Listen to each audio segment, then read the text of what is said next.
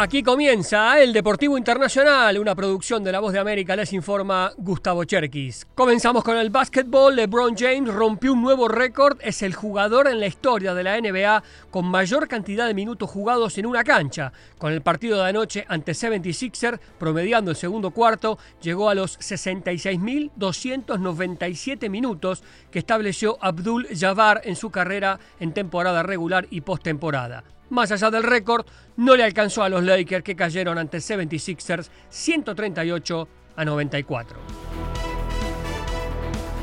En béisbol, los Cardinals de San Luis hicieron ruido en el mercado y contrataron a Sonny Gray, uno de los mejores lanzadores disponibles con un contrato por tres años. Gray, de 34 años, tuvo marca de 8-8 con un promedio de carreras limpias de 2.79 con Minnesota la temporada pasada. El lanzador se une a los otros dos contratados por San Luis, los derechos Kyle Gibson y Lance Lynn, con acuerdos por un año de contrato. Escuchamos la palabra de Gray en su presentación oficial.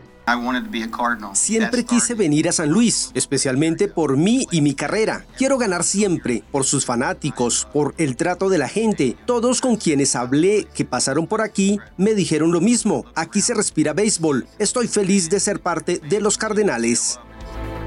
En hockey sobre hielo, en el partido de Florida Panthers contra Ottawa Senators, el resultado de 5 a 0 para Florida quedó en segundo plano.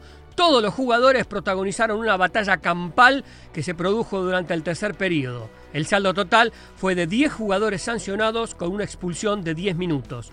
Paul Maurice, entrenador de los Panthers, así se refería al incidente.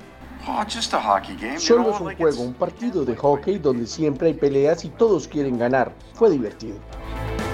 Cambiamos al fútbol de la MLS. El mediocampista argentino de Cincinnati, Luciano Acosta, exjugador de Boca y de Atlas de México, fue votado como el jugador más valioso de la temporada. Acosta marcó 17 goles, participó en 31 de los 57 goles anotados por su equipo, superando en las votaciones a su compatriota Thiago Almada del Atlanta United y al delantero de Los Ángeles, Denis Bouanga, ganador de la bota de oro.